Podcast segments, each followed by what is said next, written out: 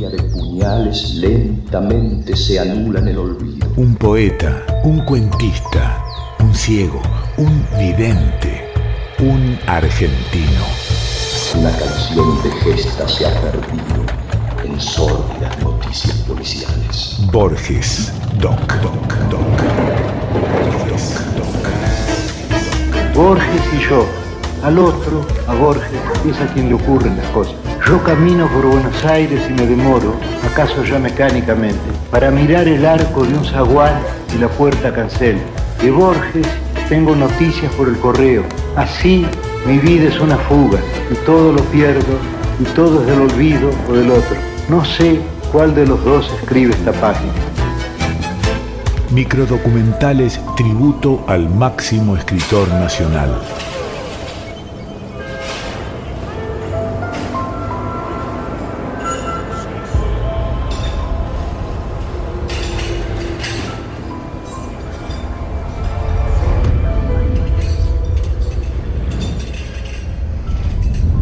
Videntes griegos eran ciegos y podían ver el porvenir.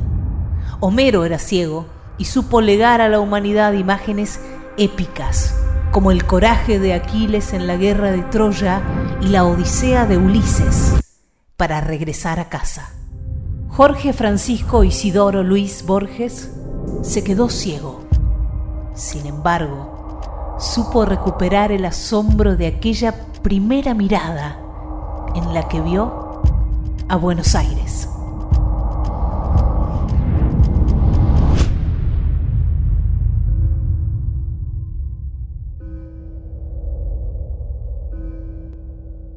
Recuerdo lo que he visto y lo que me contaron mis padres. Recuerdo a Macedonio en un rincón de una confitería del once. Recuerdo las carretas de tierra adentro en el polvo del once. Recuerdo el almacén de la figura en la calle Tucumán.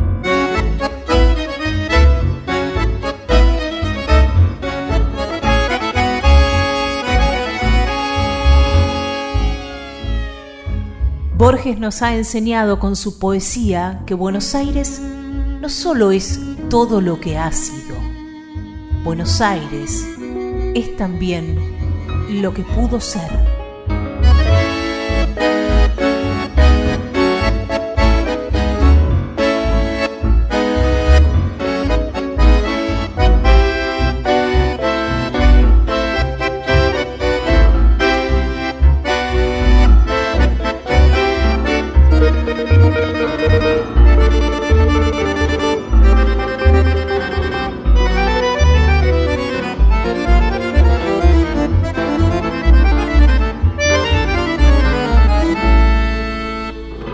Buenos Aires es la otra calle, la que no pisé nunca. Es el centro secreto de la manzana, los patios últimos. Es lo que las fachadas ocultan. Borges nos demostró que Buenos Aires también es el recuerdo más personal de cada uno de sus habitantes.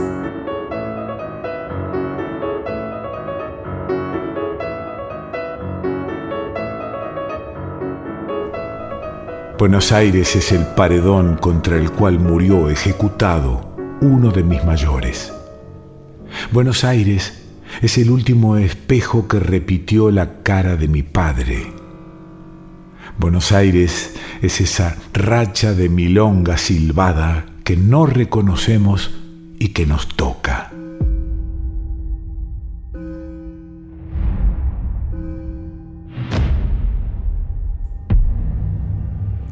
Borges eligió morir en Ginebra.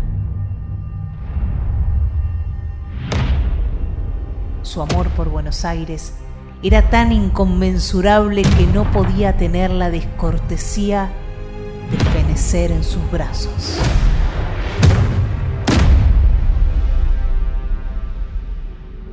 En aquel Buenos Aires que me dejó, yo sería un extraño. Sé que los únicos paraísos no vedados al hombre son los paraísos perdidos.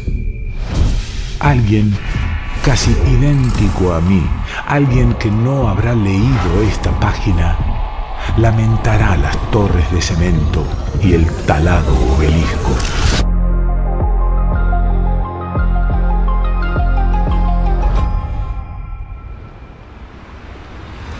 Borges, Doc.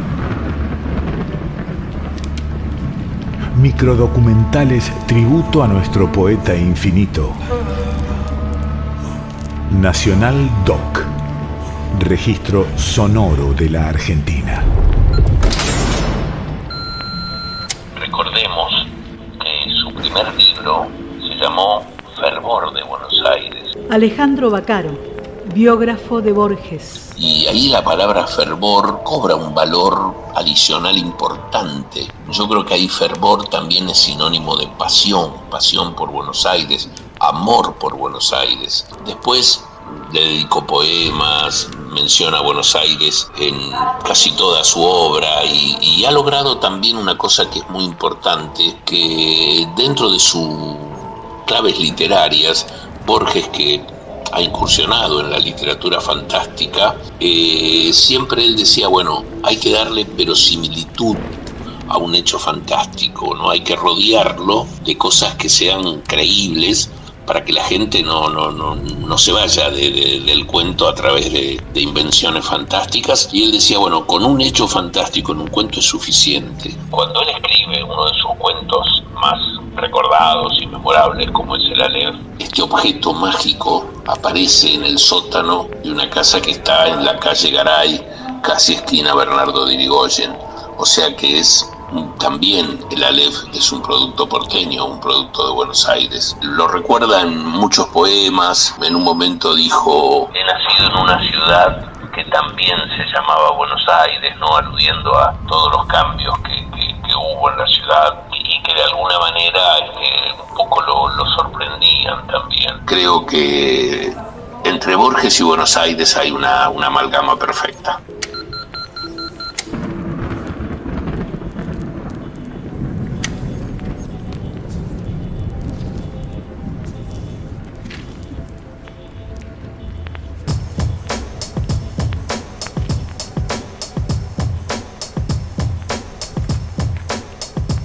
Milonga de Albornoz. Alguien ya contó los días, alguien ya sabe la hora, alguien para quien no hay ni premura ni demora. Albornoz pasa silbando una milonga entre Rihanna. Bajo el ala del chambergo, sus ojos ven la mañana, la mañana de este día del 890, en el bajo del retiro ya le han perdido la cuenta de amores y de trucadas ante el alma de entreveros, a fierro con los sargentos, con propios y porteros. Se la tienen bien jurada, más de un tauro y más de un pillo, en una esquina del sur, está esperando un cuchillo. No un cuchillo, sino tres. Antes de clarear el día, se le vinieron encima y el hombre se defendía. Un acero entró en el pecho, ni se le movió la cara. Alejo Albornoz murió como si no le importara. Pienso que le gustaría saber que hoy anda su historia en una milonga. El tiempo es olvido y es memoria.